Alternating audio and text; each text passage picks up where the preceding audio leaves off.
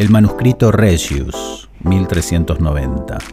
Como hemos dicho, para la correcta comprensión de un manuscrito de antiguos deberes debemos tener en cuenta que se trata de un texto destinado a ser leído a un candidato que va a entrar en una corporación profesional antes de que preste su juramento. Esta ceremonia tenía lugar en el día del santo patrón del gremio, momento en que se leían al nuevo compañero los estatutos de la fraternidad. En el caso de los masones, según figura en el manuscrito Regius, la fecha era el octavo día tras la festividad de todos los santos, es decir, el 8 de octubre, día de los cuatro mártires coronados. El primero de estos manuscritos, el Regius, ofrece la siguiente estructura. Versículos 1 al 86, historia geográfica del oficio de la masonería. Versículos 87 al 496 lista de deberes masónicos, incluyendo el juramento masónico. Versículos 497 a 534. Martirio de los cuatro santos coronados. Versículos 535 a 537. El diluvio de Noé. Versículos 538 a 550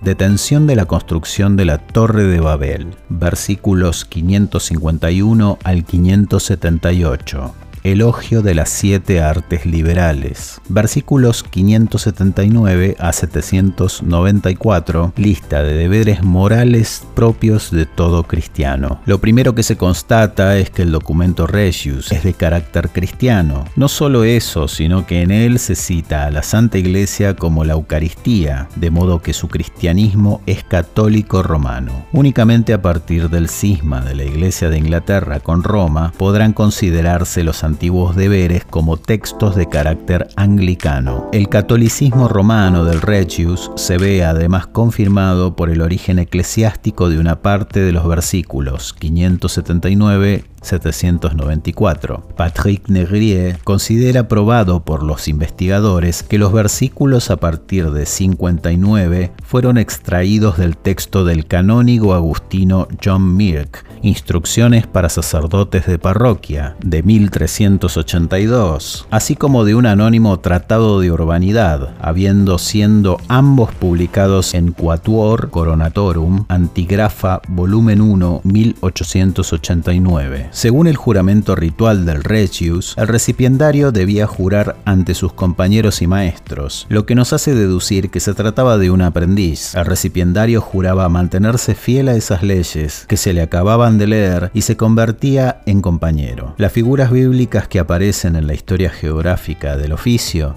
demuestran que esta fraternidad era de naturaleza profesional y no únicamente devocional, pues nos encontramos alusiones al constructor Nemrod, Génesis 10, 8, 12, a la leyenda de los pilares antediluvianos, a Abraham, descrito como constructor, Génesis 12, 6, 8, y la Torre de Babel, Génesis 11, 1, 9 que son figuras alegóricas que muy probablemente hacen referencia al estilo gótico y a la construcción de catedrales. Sin embargo, a partir del versículo 497 y hasta el final, el Regius olvida por completo su razón de ser profesional para convertirse en algo esencialmente distinto. A partir de ahora, nos encontramos con una serie de referencias apocalípticas, la muerte de los cuatro mártires coronados, el diluvio y el fracaso de la Torre de Babel que se ven seguidas por un elogio de las siete artes liberales donde se concentra el contenido iniciático del manuscrito. Por último, se centrarán los deberes de todo cristiano, parte inspirada en las citadas instrucciones para sacerdotes de parroquia y el anónimo Tratado de Urbanidad. El poema Regius comienza con un texto que reza, aquí comienzan los estatutos del arte de la geometría según Euclides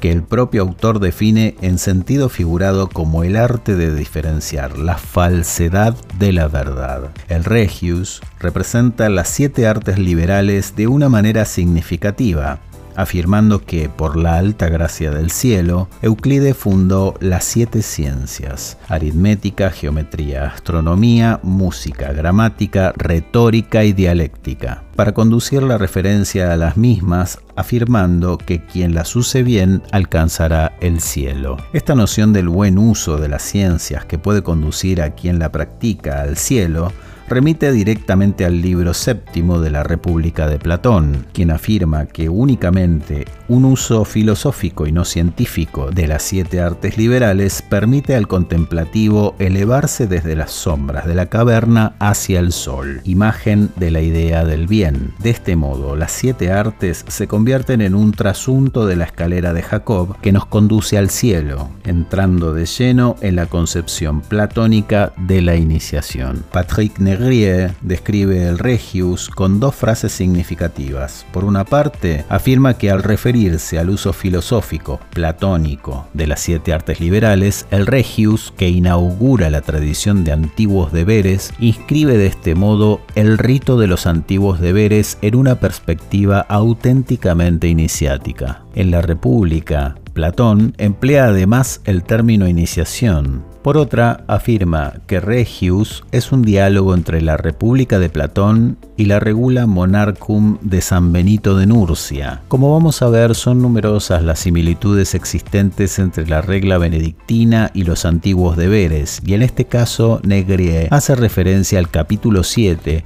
el cual describe la escalera de grados de humildad que el monje debe experimentar para acceder al cielo. De este modo, el Regius, cuyo rito de recepción está inspirado en el capítulo 58, se basaría en la analogía existente entre la ascensión platónica al cielo gracias a las siete artes liberales y la escalera celeste en 12 grados y uno más del capítulo séptimo de la regla benedictina, que es a su vez una adaptación de la escalera de 14 grados propuesta en sus instituciones cenobíticas por Juan Casiano, cuyos elementos monásticos no podían ser aplicados a los masones, que eran laicos. De este modo se habría sustituido por su equivalente platónico, las siete artes liberales. Del mismo modo, ambas escalas tendrían su base en los ejemplos apocalípticos y moralizantes previos, que en Regius aparecen bajo la forma de los cuatro mártires coronados, el diluvio y el fracaso de la Torre de Babel, mientras que en la República se representan como los estragos que tienen lugar en la caverna